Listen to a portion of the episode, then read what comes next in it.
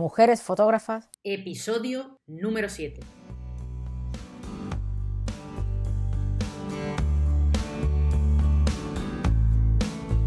Te damos la bienvenida a un nuevo episodio de esta primera temporada de Mujeres Fotógrafas presentando a fotoperiodistas o fotodocumentalistas en charlas sobre su visión de la fotografía y su trabajo. Aprende con nosotros sobre una nueva forma de mirar.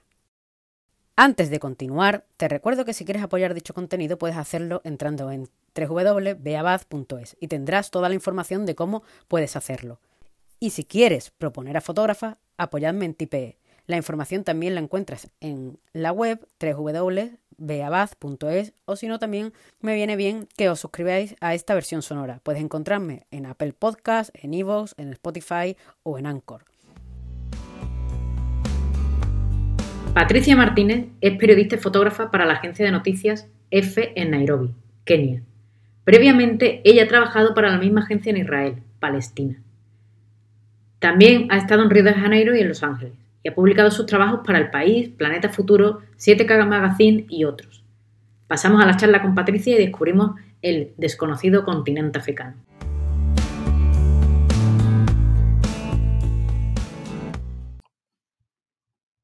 Hola, buenas Patricia, encantada de que estés aquí con nosotros en el podcast de Mujeres Fotógrafas.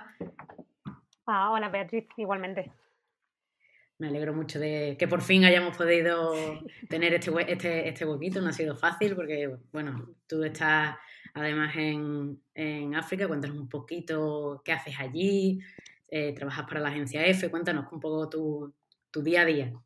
Sí, es verdad que bueno, nos ha costado un poquito encontrar el hueco para hacer esta entrevista. Em, pero bueno, al final aquí estamos. Eh, yo llevo dos años y medio ahora eh, basada en Nairobi con la agencia F de Noticias y, y, desde aquí cubrimos lo que es el cuerno de África, África Oriental. ¿no? Entonces no solo cubrimos Kenia, sino que también eh, cubrimos em, países tan, tan interesantes como Somalia o Uganda el Congo, ¿no? un montón de, zonas que diariamente quizá no aparecen tanto en los medios de, comunicación, pero que nosotros intentamos un poco em, narrar ¿no? para un público eh, occidental e hispano en lo que está sucediendo en, esta zona del continente africano. ¿Y eres tú la que te desplazas? ¿Cómo haces para o sea, todos estos países? ¿O pues tenéis eh, colaboradores? ¿Cómo hacéis toda esta coordinación? Y sobre todo ahora en temas tan complicados como es el COVID, que hablaremos ahora si quieres un poquito más de, mm. cómo está afectando al trabajo esta, esta pandemia. Mm. Pues eh, la agencia F en Nairobi tiene una mesa de edición, ¿no? Entonces es verdad que hay mucho trabajo eh, digamos que, no se ve, más trabajo de oficina, eh, muchos textos y muchas coberturas que nos llegan de stringers que tenemos en, en casi todos los países. Eh, aquí digamos que, mm, los chequeamos, los contrastamos, los contextualizamos y los traducimos al español. ¿no? Entonces hay mucho trabajo que es más de, de edición Em, pero bueno, luego siempre hay, hay algunas coberturas y, y, te desplazas, nos desplazamos eh, gente de la delegación de aquí, ¿no? Eh, yo en este tiempo, pues sí, he estado en, no sé, en países como Somalia, Tanzania, Congo. Em, a ver, siempre te gustaría moverte más de lo que en realidad puedes. Y es verdad que ahora con, con la COVID es todavía más complicado, eh, porque África Em, empezó con medidas de, con restricciones muy, muy pronto, ¿no? Porque aquí la COVID llegó un poquito más tarde que en Europa. Entonces, cuando ya en Reino Unido y en España y en Italia la situación era, era eh, tan tétrica, ¿no? Eh, aquí en África tomaron medidas muy pronto.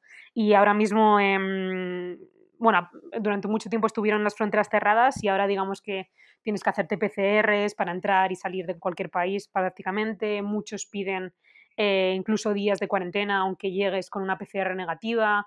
Em, los países eh, han actuado muy, muy rápido, la verdad. Em, y eso sigue, sigue, sigue. Claro, porque una de las cosas que realmente estamos leyendo aquí en las noticias mm. es un poco, o sea, por el tema ahora de la vacunación, es lo lento que va a llegar realmente al continente africano. Y bueno, porque el continente africano al final son mm, mm, muchos países que, que, no solamente, ¿sabes? decir, se habla de África como si fuera un, un, solo país y hay eh, no sé si son 54 países lo que tiene África, mm. Mm, que totalmente con gobiernos distintos, con situaciones distintas, con realidades distintas. y, y, un poco, ¿sabes? ¿Cómo, cómo mm, se vive allí la pandemia? ¿Se tiene tanto, o sea, está acusando, porque por ejemplo aquí en Europa el tema económico, las, olas como están viniendo, ahora estamos en la tercera ola, todavía no ha terminado, no ha terminado de repuntar eh, la baja de, las muertes, pero ya van a empezar a abrir un poco el, bueno, pues evidentemente otra vez, le digo las fronteras, que las fronteras al final, eh, es decir, las restricciones de, de movimiento, Em, los bares, un poco más el ocio, básicamente otra vez para intentar volver a reactivar economía. ¿Cómo, ¿Cómo, se vive en ese sentido allí? Porque me imagino que tendrá que ser totalmente distinto. Sí, em, aquí la verdad que eh, yo, a ver, yo prácticamente he estado, eh, llevo aquí desde que empezó la pandemia. Eh, es verdad que conseguí ir a España por unas semanas, pero luego volví. Y mm, entonces aquí al principio se vivió con mucho miedo, eh, los países cerraron a calicantos las fronteras y, y se cortó toda conexión con, con, Europa, ¿no? Pero ahora ya a medida que ha ido avanzando y se ha visto que no se ha visto que no ha golpeado tan fuerte como muchos esperaban. Eh, hubo un debate también muy, muy interesante, ¿no? Porque las primeras proyecciones de, de organismos como Em, la Organización Mundial de la Salud y de organismos, eh, digamos, más occidentales, ¿no? Eh, después de todo lo que estaba pasando en, en Europa, eh, auguraron que aquí iba a ser muchísimo peor, que 300.000 africanos iban a morir por COVID, que, que iba a ser desastroso. ¿no? Em, luego se, dio, se, dieron cuenta de que esas proyecciones estaban basadas en poblaciones europeas, ¿no? en poblaciones mucho más envejecidas, Em, a las que llega mucho más turismo del que había llegado a África. Entonces, digamos que eh, fallaron, porque aquí la gente es muy joven, em, no les está afectando tanto la pandemia porque la mayoría son asintomáticos. Entonces, aunque es verdad que mucha gente se está infectando, digamos que luego los que em, llegan a, morir por, por, el virus son menos, ¿no? entonces aquí en Nairobi tú vas a la calle y, y prácticamente no, no, sientes que haya pandemia, más allá de que llevamos eh, con un toque de queda nocturno desde marzo. Eso sí, eh, por las mm. noches la gente pues, no puede estar en las calles y deberías irte a tu casa. Em, antes era a las 7 de la tarde, creo, el toque de queda, y ahora ya se ha ido ampliando poco a poco hasta las 10 de la noche. Pero bueno, prácticamente llevamos con, un, año, un año de toque de queda, ¿no? Em, pero bueno, luego la pandemia no se siente mucho en sí porque los hospitales no han llegado a colapsar, eh, no hay ese miedo que, que sigue habiendo en, en, muchos sitios, ¿no? Y por ejemplo en España, que yo lo sigo más de cerca. Em, entonces sí, es muy, muy, muy distinto. Aquí la COVID em, ha traído otro tipo de, de, temáticas y de problemas que yo creo que en Occidente no se han dado tanto, eh, por ejemplo, como la, la, brutalidad policial, ¿no? Asociada con em, pues eso, si los policías, sobre todo en suburbios, en zonas de pocos ingresos, veían a gente, a kenianos caminando o en las calles eh, más tarde del toque de queda, ¿no? Em, había, había una respuesta violenta eh, en muchas ocasiones por parte de, los agentes policiales y eso ha terminado en, asesinatos extrajudiciales, en, palizas a a, personas, a población civil. Entonces, em, Porque eso, se supone, eso no era una práctica que se hacía, es decir, que la policía no, no, no respondía mm, de esa manera tan violenta, tan brutal en, o sea, anteriormente a la pandemia. Bueno, era, o sea, por ejemplo, en el caso de, Kenia, ¿no? Otra vez que yo sé que mejor conozco, eh, digamos que las fuerzas del orden kenianas eh, han estado acusadas, llevan años acusadas por, por un sistema que, que facilita ¿no? los asesinatos extrajudiciales y, y, los abusos y el uso de la fuerza excesiva. Entonces, era algo que ya estaba allí, eh, pero se ha exacerbado mucho durante la pandemia. Em, eh, grupos locales que siguen el número de, de gente que, que, fue asesinada eh, por la policía em, denunciaron ¿no? que había habido un incremento muy fuerte desde pues desde que la policía empezó a obligar de, manera violenta a que la gente llevase la mascarilla, que se metiese en sus casas. Entonces hubo un incremento muy fuerte en marzo, abril, mayo em, del año pasado. Y luego también es que hay que entender que la mayoría de la gente aquí, la mayoría de kenianos, eh, trabajan en el mercado informal, ¿no? No tienen ningún tipo de, de subsidios, no tienen ningún tipo de... O sea, nadie les va a venir a ayudar si, si, si ese día no consiguen eh, vender, eh, si están vendiendo fruta en la calle o están vendiendo eh, lo que sea, zapatos o lo que sea. Entonces, mucha gente aquí tiene que salir a la calle, sí o sí, haya o no haya pandemia, hacer su pequeño negocio del día y con el dinero que ganan ese mismo día van a comprar a los mercados aquí las verduras, la harina, lo que necesiten para comer ese mismo día, ¿no? Entonces, para muchos el toque de queda a las 7 de la tarde no tenía ningún, ningún sentido, porque más o menos a esa hora acababan de trabajar y tenían que ir a comprar y tenían que volver a casa. Entonces, fueron unos meses muy, muy complicados. Claro, además que es un toque de queda bastante o sea, temprano. O sea, nosotros en, esta, en este último tiempo, nuestro toque de queda actual de ahora mismo es a las 10. O sea que incluso, o sea, con una tercera ola que hay, que yo lo de los toques de queda no los entiendo muy bien, pero bueno, o sea, es como, bueno, están ahí, hay que cumplirlo y, ya está. ¿Cómo llegas tú a Kenia? ¿Cómo, o sea, tú decides... Mm, la verdad es que a mí eh, África en general me parece un continente muy desconocido, mm. muy poco valorado.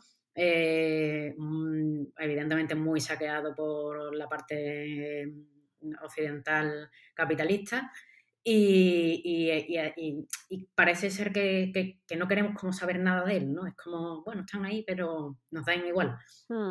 ¿Y cómo, cómo, llegas tú allí o cómo te ofrecen ir allí? Porque yo sé que tú antes habías estado en Israel, ¿no? En Estados Unidos. O sea, a ti te gusta cambiar de sitio. bueno, eh, sí, me gusta y también un poco adaptarse un poco a, la situación del periodismo en español, ¿no? Eh, siempre es, es, complicado mantenerse trabajando y, mm, bueno, yo no, yo no empecé hace tanto tiempo, entonces hice prácticas con, con la agencia EFE en, en, los territorios palestinos y en Israel y después de estar allí con ellos unos seis meses, em, había una plaza en, en Nairobi y, me dijeron si estaba interesada y, y dije que sí, ¿no? Eh, la otra opción sería haberme quedado de, freelance quizá en, en, Palestina. Entonces la acepté porque me parecía una oportunidad muy buena y, mm, y, bueno, a mí el este de África sí que me, llamaba, me había llamado durante bastante tiempo la atención. Y es verdad que lo que dices tú, hasta que no llegas aquí y empiezas a trabajar eh, y a cubrir eh, los países de esta zona, em, es verdad que no hay un gran desconocimiento más allá de...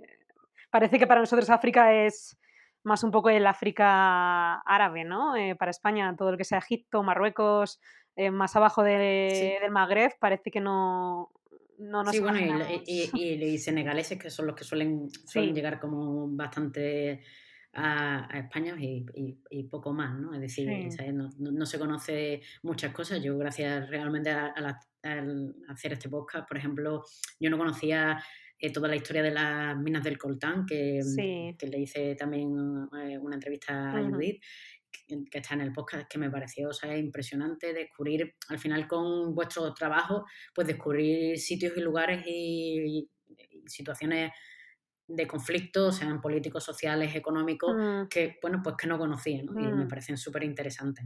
¿no? no, claro, y luego, y luego la conexión que tenemos es en un mundo globalizado es, gigantesca, ¿no? Parece que no llega, pero eh, bueno, en Nigeria pues tienen todo el petróleo nigeriano, es muy importante también eh, para Europa. Eh, tú estabas mencionando las, minas de, de, coltán y también de uranio y de muchos otros minerales en el este del Congo.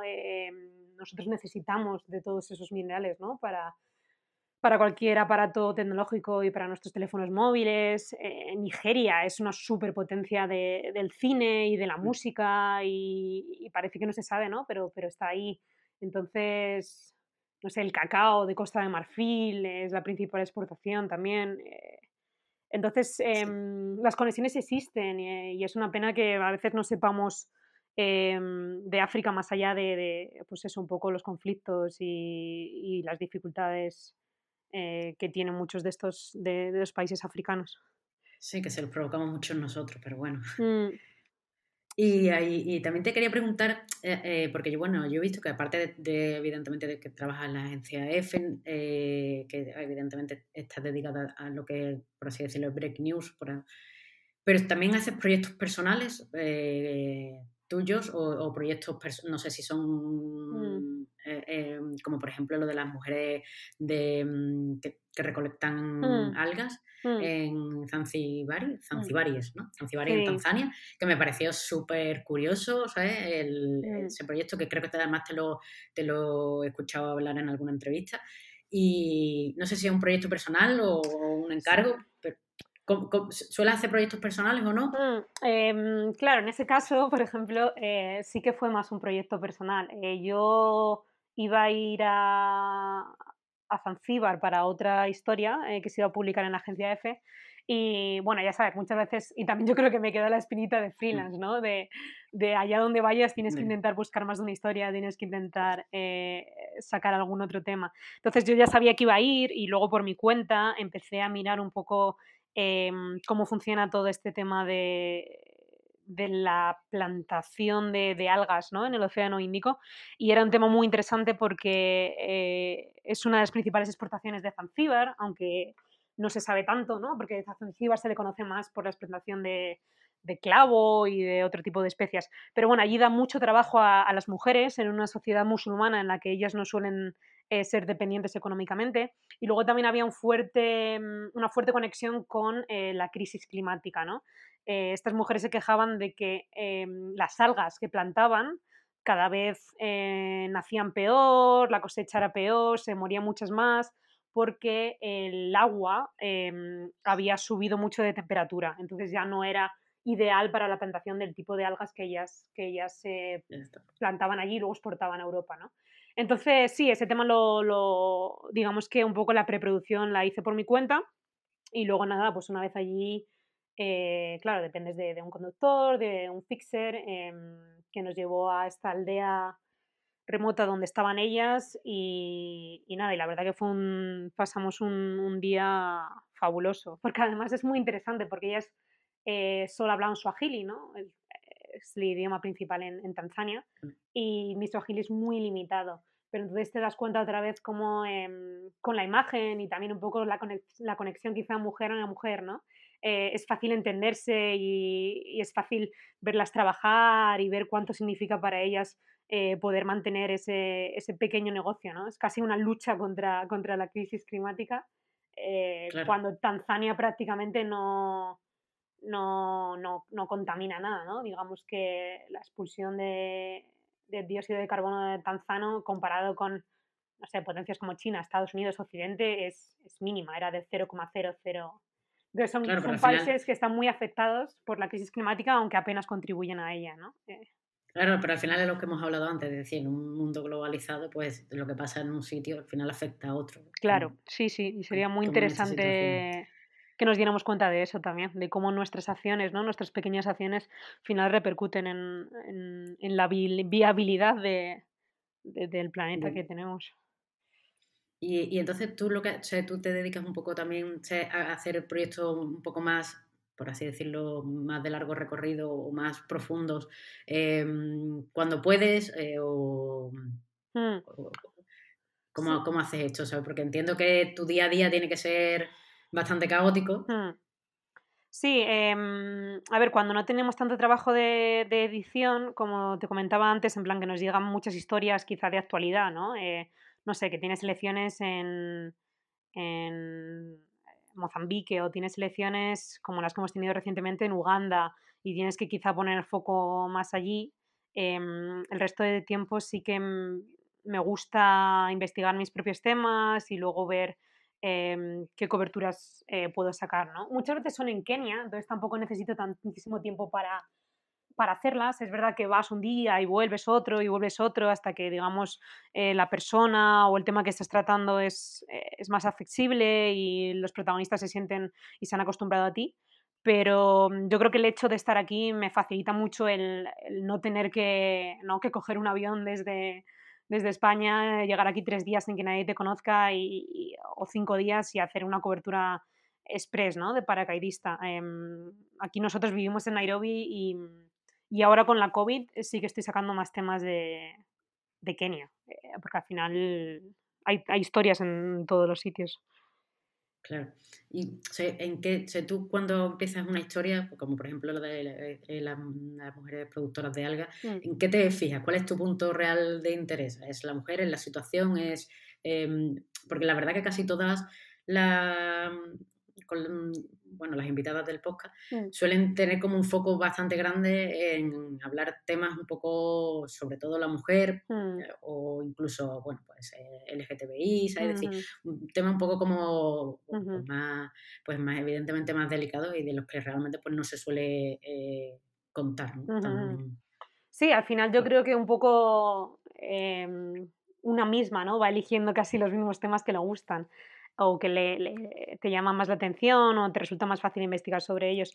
Em, yo creo que en los últimos años mi tendencia ha sido más un poco a, relacionar eh, temas eh, de género eh, con derechos humanos y también un poco con, con, medio ambiente, ¿no? Porque al final, lo que decíamos, muchas de las consecuencias de la crisis climática llegan aquí, se producen aquí, eh, ya sea eh, con ciclones, ya sea con sequías, ya sea con... Entonces es algo que está muy, muy presente y que yo creo que hay que cubrirlo. Entonces, sí, yo creo que en mis temas persigo mucho em, los derechos de la mujer. También tienes eh, prácticas de mutilación genital femenina, de matrimonio infantil, embarazo adolescente, está muy presente aquí y, y también me siento muy, me gusta mucho cubrir esos temas. Eh, y también de derechos humanos, un poco lo que comentábamos de, violencia mm. policial, eh, pues los abusos que hay, decías tú, en las minas de coltán. Em, al final, eso son historias que, de las que no se habla lo suficiente quizá y que, y que se repiten en, muchísimos, en muchísimos países.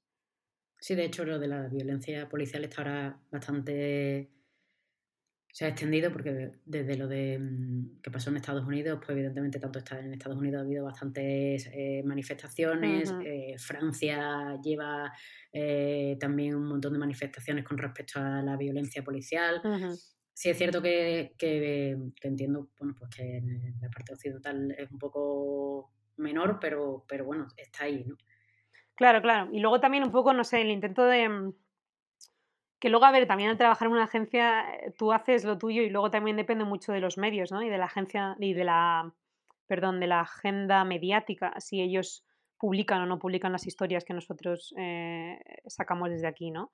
Pero también yo creo que mm, detrás de, de, todo fotoperiodista y más en esta zona está un poco cambiar la narrativa de, pues eso, mostrar otra cara un poco de África más o del este de África más, más diversa y más de gente que de verdad está intentando que las cosas mejoren, ¿no? Eh, lo que comentabas tú aquí. Una cara, o sea, al final, si, viéramos también una cara más amable, aunque es, normal que, evidentemente se, tenga que, denunciar todo este tipo y dar visibilidad a todo este tipo mm. de, bueno, pues de violencia policial o de situaciones mm. eh, económicas, pero sí es cierto que, si viéramos a lo mejor una cara un poco em, distintas, ¿sabes? Mm. Eh, tampoco los estereotipos tampoco serían tan, tan claros. Claro, claro, porque aunque hables de violencia policial, por ejemplo, en, Nigeria, ¿no? En octubre hubo manifestaciones masivas en contra de un, de un dispositivo policial em, que estaba abusado pues, pues de violar a mujeres, de, de, abusar de las personas, de asesinatos extrajudiciales.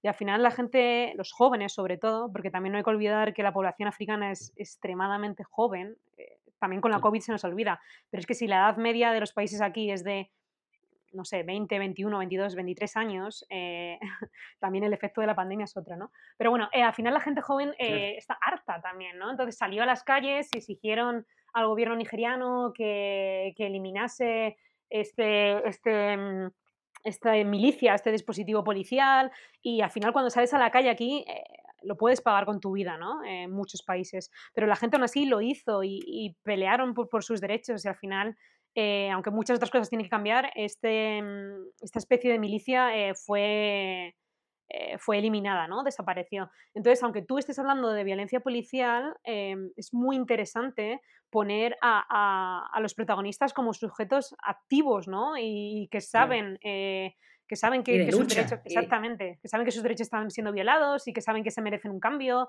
Y, no sé, lo mismo sucedió en Sudán eh, con la revolución en, 2018, ¿no? Y, y cada día, aunque hables de temas de, no sé, por ejemplo, eh, mencionábamos también embarazos adolescentes, em, no, ya basta de la narrativa de, no sé, de la joven que se queda embarazada y luego...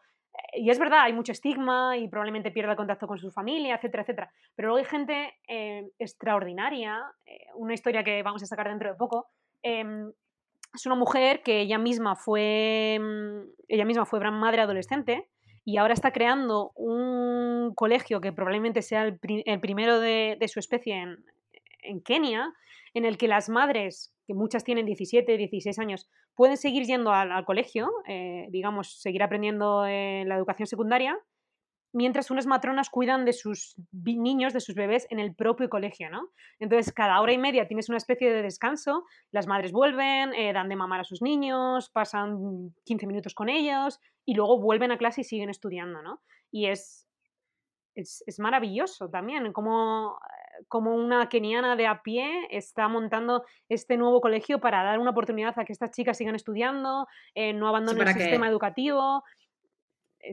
Evidentemente para que cuando se queda embarazada, bueno, pues, no, no tenga que ser el como por así decirlo, el final de a lo mejor de su carrera de educación, claro, total. Sino, que tenga, sino que tenga esa oportunidad. Mm, porque del, del, 90% es su final de, de, su educación, ¿no? O sea, dejas de estudiar cuando tienes 16 años.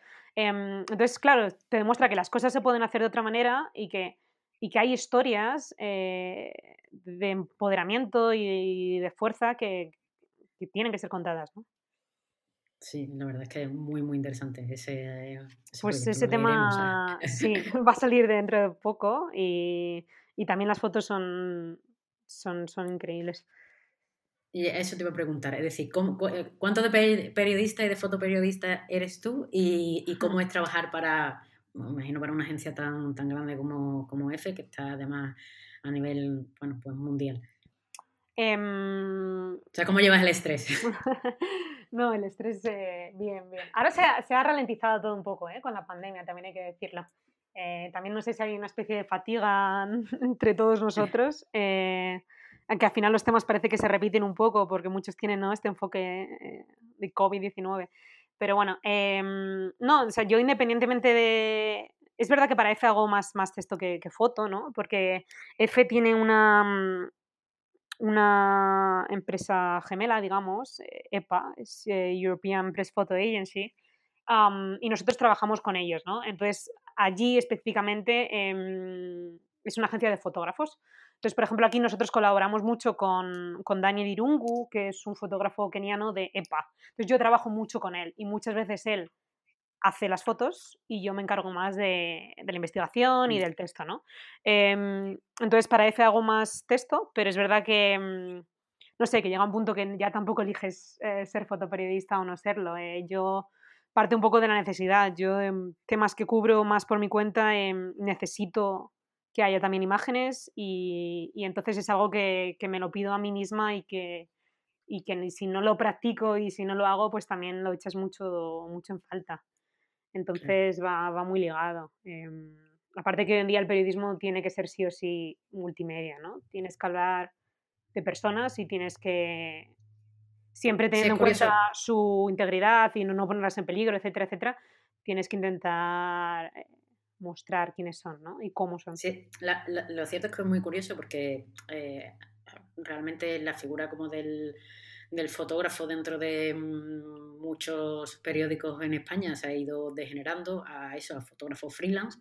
Incluso hay periódicos que te dicen que usan eh, bueno, pues imágenes gratuitas o, lo cambian a ilustración. Mm, no sé, esta, eh, porque por así decirlo, como esta corriente va, a acabar, pero yo creo que al final eh, un buen artículo tiene que estar eh, mediado entre un buen texto y, una buena imagen gráfica o incluso audiovisual, una, una pieza audiovisual, porque si no, mm. cada vez que somos más visuales, eh, prescindir de esto en muchos periódicos españoles por el, tema de bueno, pues, crisis económicas y todo esto, pues han ido como, como eliminando estas estas figuras y me parece un verdadero horror. Y es cierto es que, que por ejemplo, evidentemente tiene, tiene como otra filosofía o, el, la apariencia que a mí desde fuera me da. ¿no? Sí. Em, claro, eh, un poco la agencia ha jugado con el papel de decir, eh, muy probablemente medios regionales y medios locales no, no, puedan permitirse estar en muchas zonas del mundo, ¿no? Entonces eh, la agencia debería facilitar información desde lugares más remotos y por supuesto imagen, ¿no? Es verdad que yo creo que mm, enfrentamos una, una crisis em, tanto profesional a la hora de hacer las cosas pues bien, ¿no? Eh, como deberían hacerse si se respeta tanto al, lector como a, la profesión y también una crisis económica de que los medios o no quieren o no pueden em, pagar por, por, por, imagen, ¿no? Porque al final un fotógrafo es caro, eh, quiero decir, muchas veces la gente lo ve como, bueno, es apretar un botón, ¿no? Pero toda la, el aprendizaje y el haber llegado hasta allí y el esperar el momento exacto eh, para, hacer esa foto em, es un proceso muy, muy largo. Y luego, por ejemplo, en el este de África, eh, cualquier tipo de cobertura es caro, ¿no? Irte al este del Congo, por ejemplo, eh, aparte de visados, em, el avión necesita siempre seguridad, muy probablemente necesites un fixer, un traductor, un conductor, entonces cualquier tipo de cobertura gráfica eh, tiene un coste muy elevado que, pocos están dispuestos a, pagar. Entonces yo creo que está muy ligado al, declive que estamos viendo de que hoy en día parece muy difícil encontrar un, buen reportaje con, buenas imágenes, ¿no?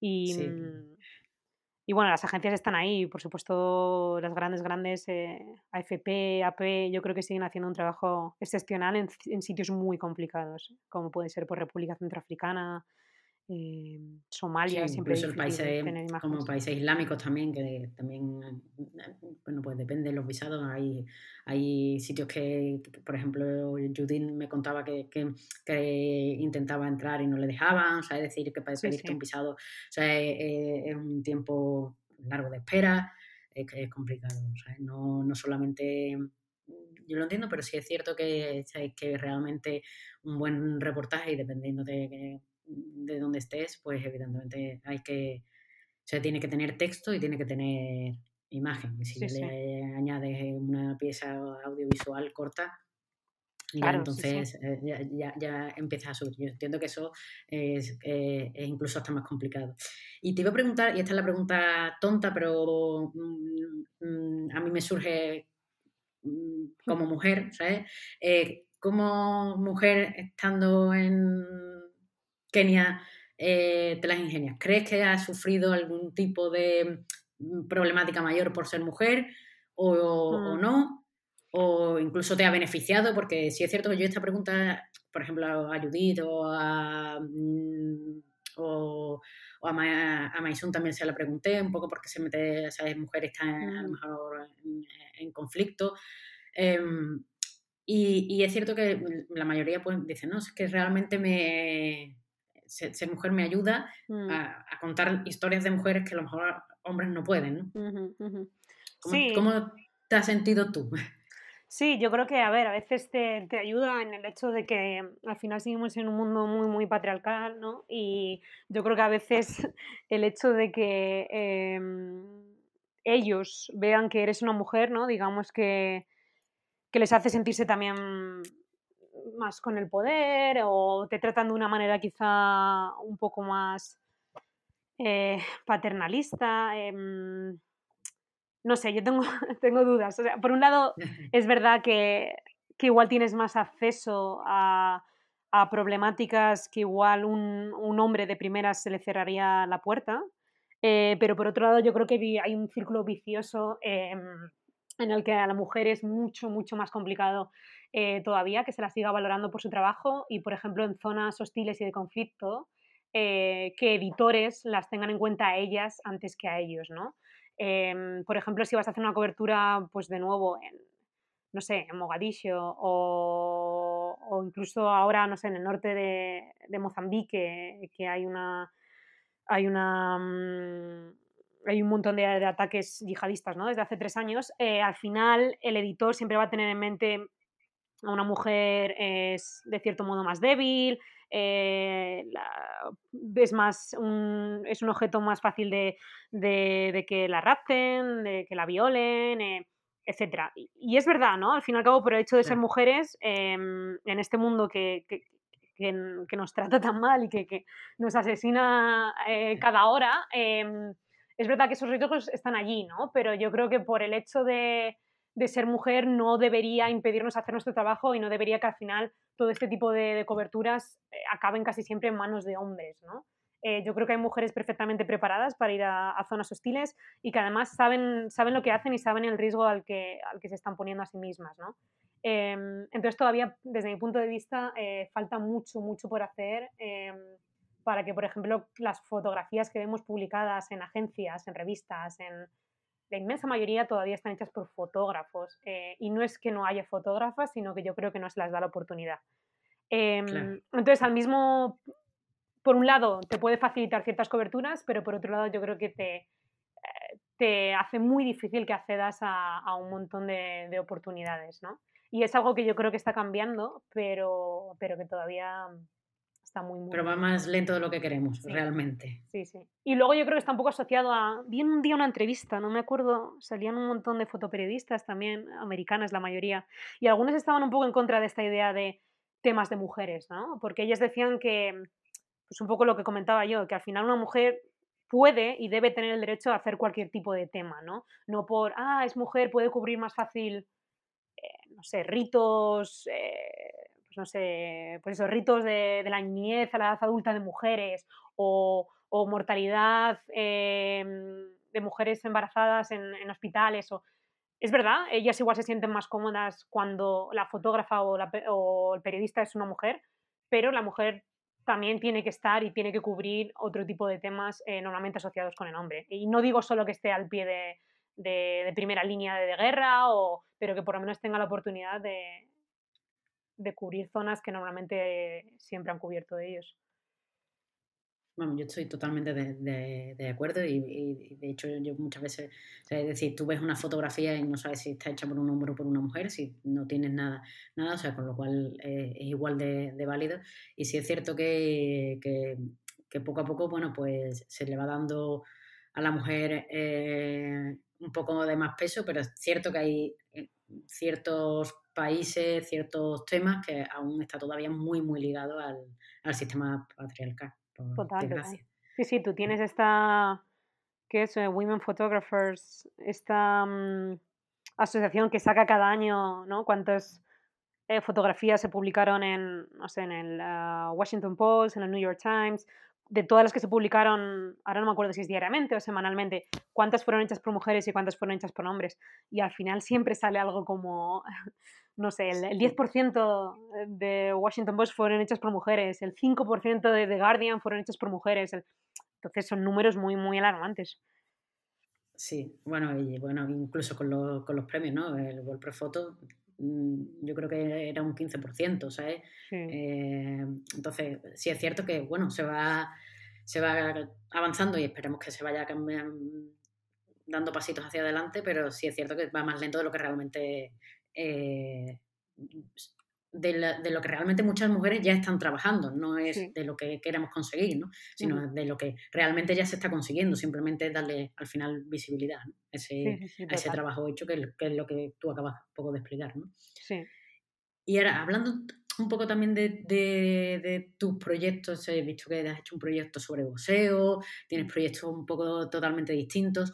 Cuéntame qué, mm, sé, decir, qué, mm, ¿Qué enfoque le pones tú? ¿Qué, qué es lo que realmente tú quieres contarnos con, con ello? ¿Por qué te llaman la atención eh, este tipo de, mm, de, proyectos que, bueno, que tienes en tu web, que además son maravillosos? Tienes unas mm. fotografías además increíbles, imagino que, que, todo lo, lo, que tienes en tu, en tu web es un poco cosecha propia. Sí. Y, mm, o sea, me refiero a, a no, o sea, es más personal que, que, de agencia, excepto la, la, parte que tienes de, de Breaking News, que creo que también tienes.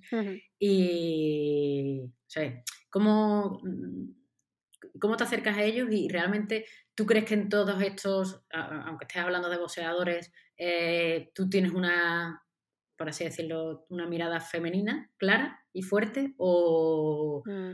o, simplemente es eh, un poco en base a tu experiencia, a tus vivencias, lo, que, que, realmente, bueno, imagino que, que, tienes una vivencia totalmente diferente para alguien que, que, como tú se haya quedado, por ejemplo, en España o en Europa.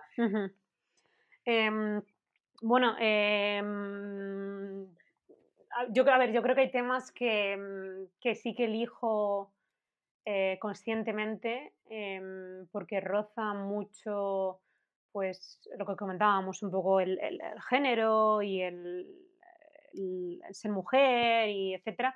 Y mm, en el caso de boxeos en concreto yo diría que no. Ese, ese tema me pareció muy interesante. De hecho también lo publicamos en la agencia F. Em, era un tema de, de hombres boxeadores ya en sus 50 años que habían sufrido polio eh, desde pequeñitos y, que aún así ¿no? ellos cada semana iban a entrenar y querían ser los primeros en participar en, en unas Paralimpiadas en Kenia. ¿no?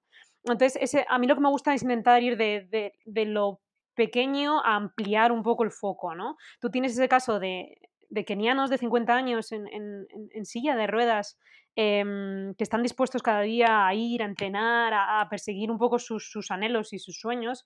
Y luego, por otro lado, tienes una sociedad keniana que tiene muchos prejuicios a, personas con capacidades diferentes y a, personas discapacitadas. ¿no? Eh, aquí, si tienes algún tipo de, discapacidad, es, es, muy duro, la sociedad te rechaza, en el caso de niños, también hice otra cobertura más tarde, eh, las familias a veces no quieren ni que los vecinos sepan que existen, em, se les encierra en casa.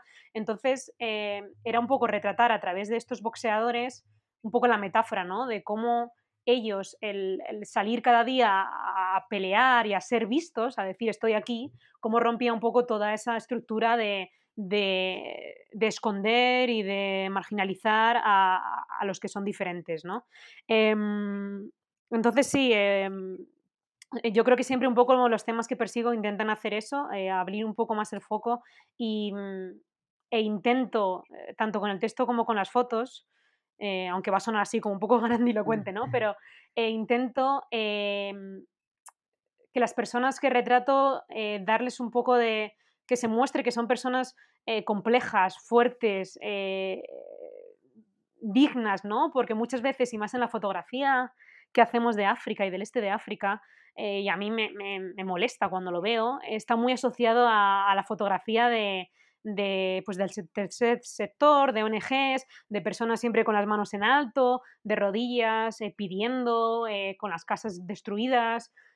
Y de nuevo, eso pasa, pero tú como fotógrafo tienes también la responsabilidad de intentar que esa persona se la vea en todas sus dimensiones, ¿no? Y se la vea que que pese a las dificultades está intentando eh, que su vida mejore o está haciendo lo mejor eh, por su hijo eh, que, tiene parálisis cerebral pero le ama con, locura o no entonces yo intento que la persona no aparezca como inválida y desprotegida o, como decíamos antes un sujeto pasivo porque no lo son prácticamente nadie es un sujeto pasivo no y, y es algo que está muy asociado o por lo menos yo lo veo así con con la fotografía del continente africano y, y, es algo que yo creo que tenemos que cambiar.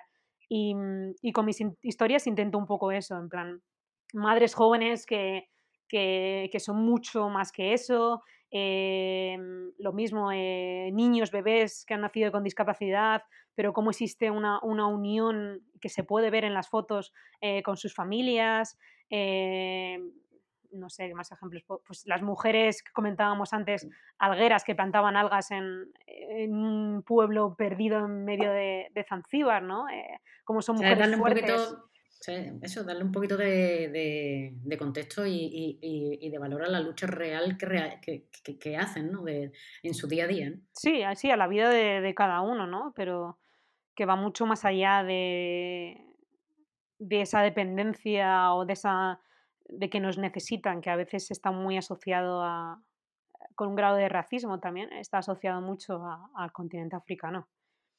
Sí, bueno, eso sería para mm, hablar de...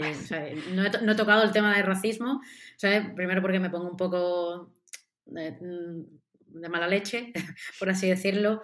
yo soy muy muy pro, no existen muchas fronteras o no deberían de existirlas, eh, todo el mundo debería de tener eh, y poder aspirar a, un mundo mejor, eh, el estigma que hay con, con, la pobreza. Entonces, no he hablado mucho de, racismo y no, no, he querido un poco entrar ahí porque podríamos estar, pues, yo creo que una hora más hablando sobre, sobre esto. Mm, sí, sí.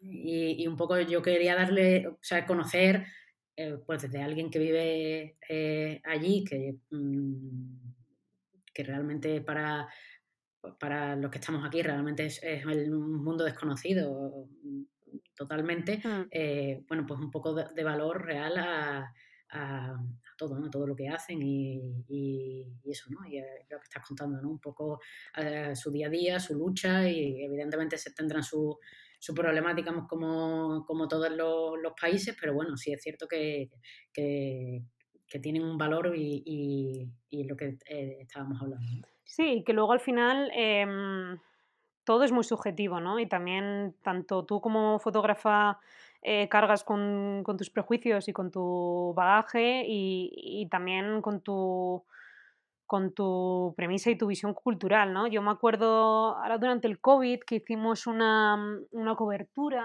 bueno, estábamos entrevistando a, una activista de, de Kibera, uno de los suburbios más grandes que hay aquí en Nairobi, y mm, ella dijo algo así como una frase, em, Asha se llama, ella dijo una frase algo así como, bueno, si tú vienes aquí y, mm, ves mi, casa, ¿no? Y luego tú crees que mi casa eh, es pobre y, no merece la pena o, que la miras y piensas, jo, qué pobreza, eso es cosa tuya, ¿no? Pero para mí mi casa eh, tiene un valor sentimental muy, muy fuerte y, es mi vivienda y me gusta como es. Y...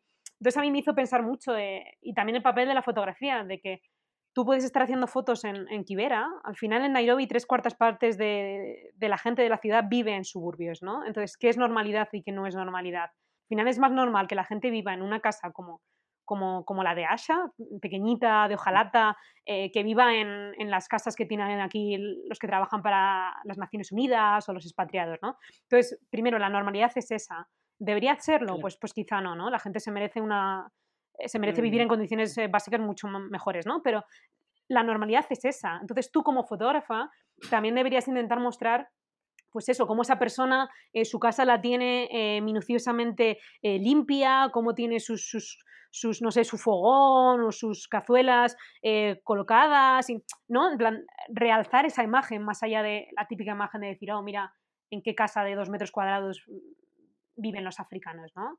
Eh, porque para ti igual es eso, pero para ellos, exactamente, para ellos hogar.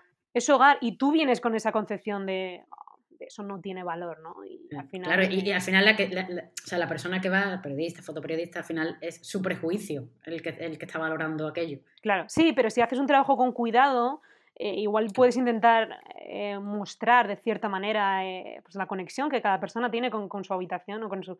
Bueno, en este caso las casas no, no tienen ni, ni, habitaciones, ¿no? Es básicamente, digamos, mm. una cama, un fogón y, y poco más. Pero bueno, em, sí, que muchas veces yo creo que es, es, un poco nuestra mirada la que falla a la hora de, de intentar entender y explicar el este de África en este caso era de alguien que estuviera estudiando eh, periodismo, ¿qué consejo le darías? Eh, periodismo, que quisiera ser fotoperiodista, que quisiera, mm, bueno, pues eh, eso, adentrarse a lo mejor en África, en Sudamérica, en Asia. Bueno.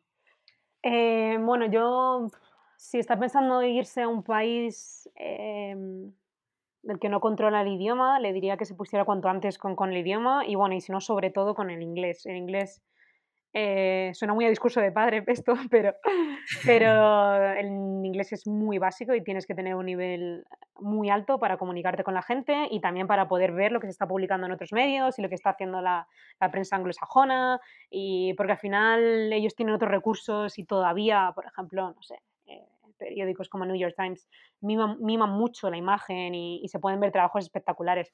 Eh, entonces, idiomas. Y luego, mm, bueno, no sé, el, ahorrar un poco un tiempo y luego el atreverse a, hacerlo, ¿no? Em, al final nadie va a ir a, llamarte a tu casa y decir, oh, queremos, con 23 años queremos que trabajes para nosotros. E, eso no, no, va a pasar. Entonces, si de verdad quieres irte a, a cubrir Brasil o quieres irte a, a trabajar en los territorios palestinos o en... Hazlo, o sea, ahorra, estudia y, vete y, asiéntate allí durante unos cuantos años. Em, no va a ser fácil y probablemente vayas a perder dinero los primeros meses, ¿no? Porque...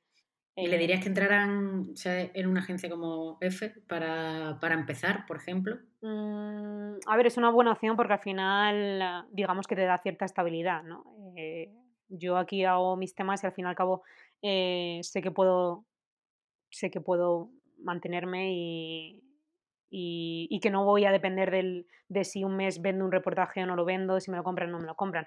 Em, por supuesto, si pueden entrar a una agencia. Claro, o sea, es decir, también tienes otros inconvenientes, como. Claro, em, también lo que comentábamos, eh, hay mucha oficina detrás, ¿no? Y todo no es eh, placentero y lleno de adrenalina. También tienes que acostumbrarte a otras a otra forma de trabajar. Em, pero sí, a ver, yo creo que viene muy bien. Yo fui freelance en su momento, un tiempo muy breve, y yo creo que es una muy buena experiencia y te das cuenta también de, lo difícil que es y también del sacrificio que hay detrás, ¿no? Porque em, si estás dispuesto y te gusta, eh, no hay ningún problema, pero al fin y al cabo eh, vas a vivir lejos y vas a, muy probablemente, sobre todo al principio, vayas a vivir mal. Eh, quiero decir. Eh, Mal, y sola, y sola. sí, y al final pasas mucho tiempo contigo mismo, claro, no hay horarios, eh, también dependes mucho de la actualidad, si te vas a un sitio, no sé, si vas a cubrir Brasil, pues tendrás que cubrir ahora mismo qué está pasando con la pandemia en el Amazonas, o tendrás que...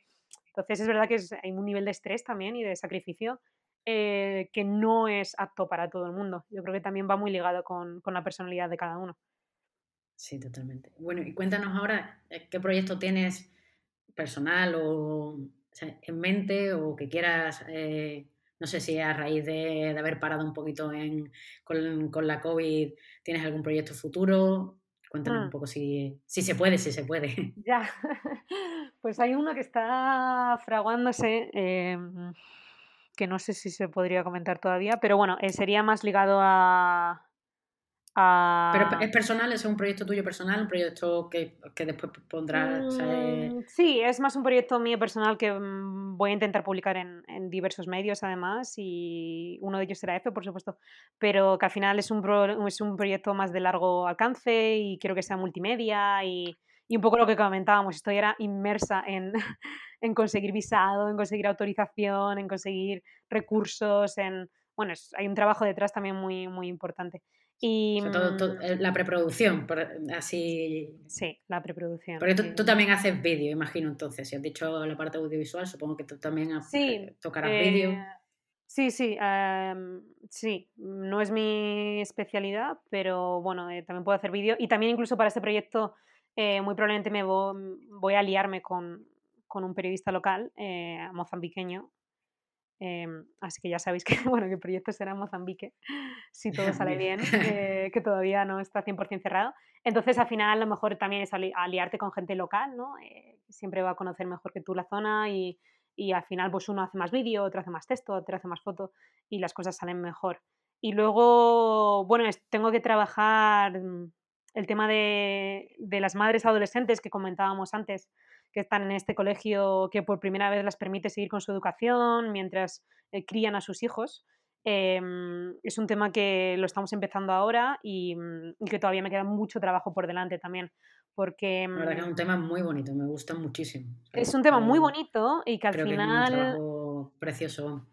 Y que al final lo que comentábamos, si abres el foco, em, que es lo que tengo que poner, lo que estoy trabajando ahora, eh, muchos de esos embarazos eh, están casi todos ligados a la pandemia. Eh, casi todas estas madres se quedaron embarazadas durante la pandemia porque en Kenia se cerraron los colegios.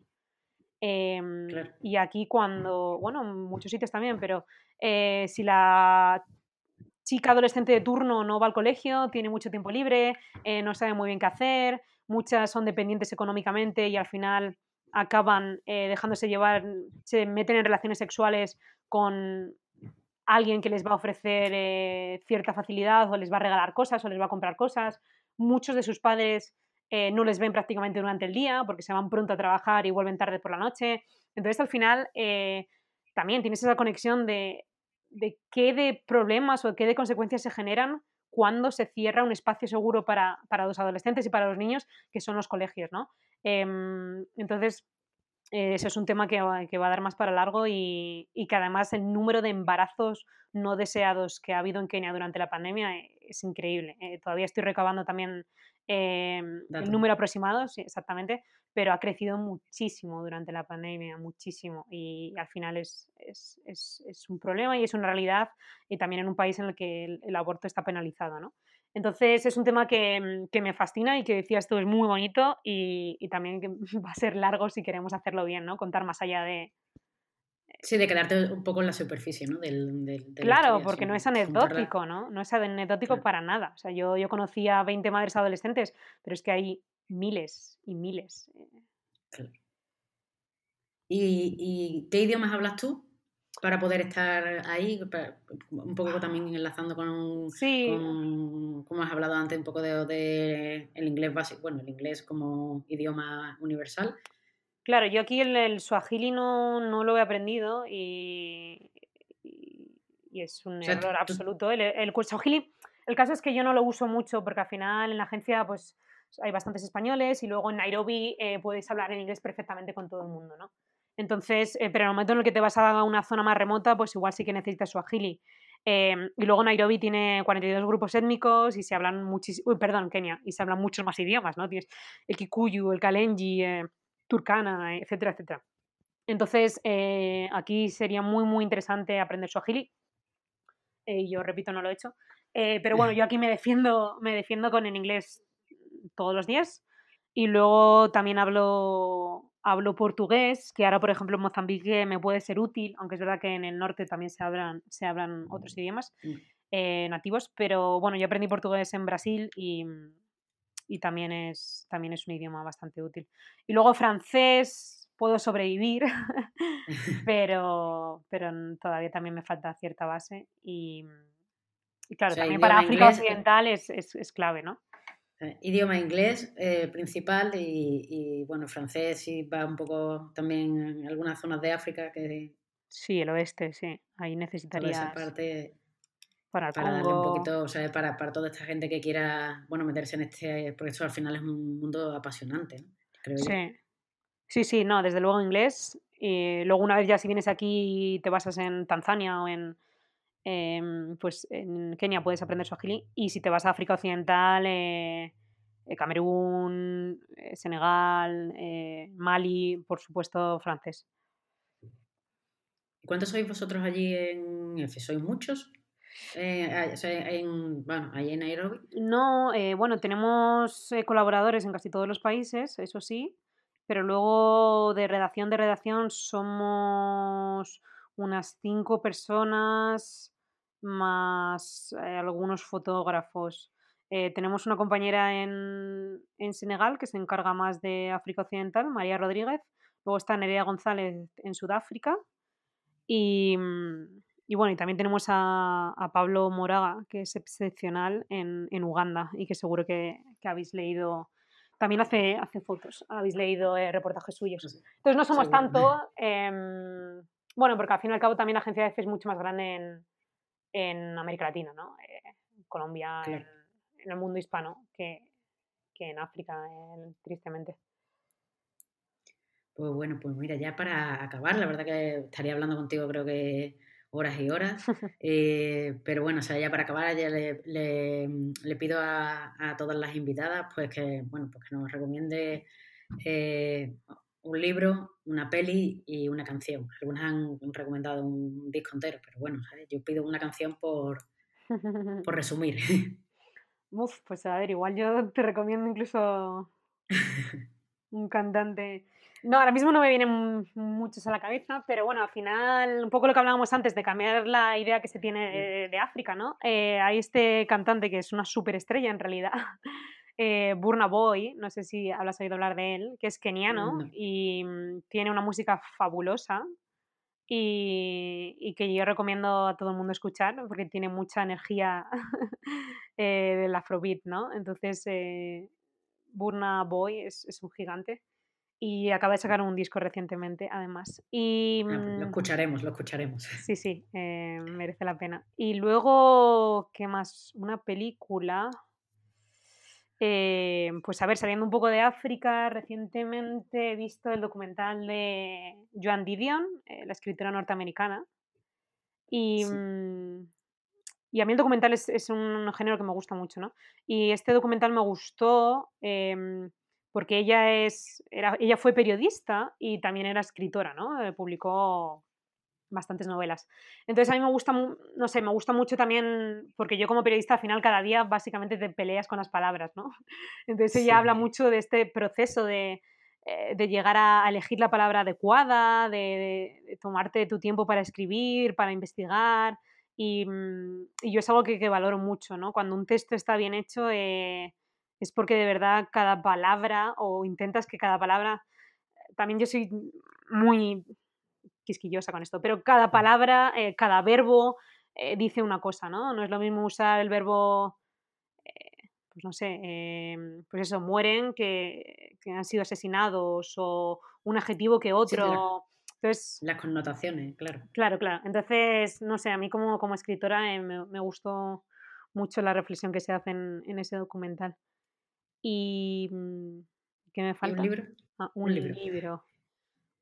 Un libro que, es decir, un libro que te haya marcado, un libro que quieras recomendar por cualquier cosa.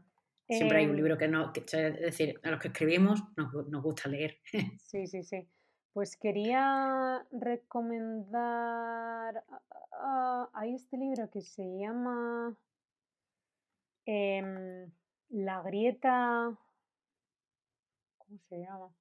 La Gran Grieta, en español, ¿vale? El despertar de África, eh, que es un libro que yo creo que para quienes estén interesados en el continente es muy, muy interesante porque em, cubre, está escrito por un periodista, Alex Perry, y cubre muchos de, pues, de los momentos históricos que él vivió en el continente, de su manera de trabajar, eh, de personas con las que entrevistó, y, la verdad que es, es, a mí me pareció muy valioso para, empezar un poco a conocer pues también las dinámicas de, colonización, de descolonización, eh, para conocer un poco los grandes eh, hombres de África, ¿no? Que se aferran al poder y luego no quieren irse, dictadores, eh, Mugabe, habla también, creo, de, bueno, habla mucho de Zimbabue. Entonces es un libro que está, que está muy, muy bien para quienes quieran saber un poco más sobre África. Para, que no para los que no se queden en el estereotipo como hemos estado hablando la conversación. Sí, él lo cubre todo desde una perspectiva muy, muy periodística y muy bien documentada y la verdad que merece mucho, mucho la pena. Eh, pues nos la apuntaremos también y, ya tenemos ahí una película, una, eh, bueno, a un, cantante que descubriremos y, por supuesto un libro. Y es cierto que me hace mucho, me, parece muy curioso, pero mm, casi todos los que somos fotoperiodistas, periodistas, eh, los documentales es algo que, realmente nos gusta. Suele ser como un, un, tipo de audiovisual que realmente consumimos bastante. Sí, porque al final es, es un arte, ¿no? Saber contar al final es fotografía en movimiento también, ¿no? Sí, sí. y con todas las complicaciones que implica. De, Básicamente porque al final esa, esa, parte de investigación, de conocer, de conocimiento que, que, que, como inquietudes nosotros tenemos, porque al final acabamos en, en un tema porque realmente a nosotros nos mueve o, o, nos inquieta o queremos saber más, pues evidentemente el documental es, está hecho para eso, ¿no? Es decir, de, descubrirte y al final es hacer una investigación. Y, y yo creo que, que casi todos, con todos los que yo he hablado, es que el documental es como una fuente como casi de, mm, de formación, información. Sí, sí, no, y luego que eso, cuentan historias increíbles y lo difícil que es eh, pues todo, el movimiento, encuadre, el sonido, eh, es, otro arte. Y hablando de documentales, eh, aunque este fue muy, muy conocido, también recomiendo mucho, a quien no lo haya visto todavía, eh, Searching for Sugarman, em, sí. que va sobre este cantante que además eh, estuvo viviendo muchos años en Sudáfrica, ¿no? Y que un poco lo que hablábamos es, es maravilloso que se pueda contar una imagen como una historia como esa eh, con, con, imágenes. Sí, sí, además, vamos, fue bastante premiado en su momento y tuvo, fue un documental de, bueno, pues de, de, éxito que muchas veces a lo mejor pues los que vemos documentales pues cuando hablamos de ellos pues realmente no, no se conocen tanto, pero este es verdad que fue muy conocido y por supuesto que, que yo creo que todo el mundo debería de, de, de, verlo, de ver un documental seguro en su vida, vamos. Pues, pues, bueno, Patricia, muchísimas gracias por esta hora que hemos estado aquí hablando, por todo lo que nos has contado, por cómo se vive allí en África, por todo lo que nos queda por conocer mm. realmente y descubrir. Y, bueno, porque nos, nos sigas trayendo noticias desde allí. Sí, nada, muchas gracias a ti. Yo, desde luego, como tú comentabas, animo a todo el mundo a, a que intente sacar 20 minutos de su día eh, para, para, leer y para ver imágenes y, y si son de, de, África, pues, pues todavía mejor, ¿no? Porque al fin y al cabo depende mucho de, de nosotros el estar informados y, y, el conocer un poco las realidades más allá de, de donde sea que, que estemos viviendo. Totalmente. Pues muchísimas gracias. Eh, bueno, por supuesto te pondré em, en los detalles del programa tu, todos tus mm, tu web y, tus datos para que la gente pueda ver tu, trabajo y pueda disfrutarlo. Y, bueno, encantadísima de, de haber estado charlando contigo. Nada, igualmente. Ha sido un placer. Muchas gracias.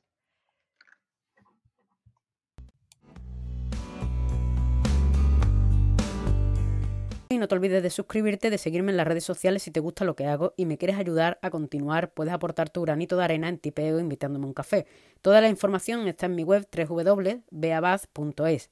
Nos escuchamos cada 15 días en Mujeres Fotógrafas. Muchísimas gracias y un saludo.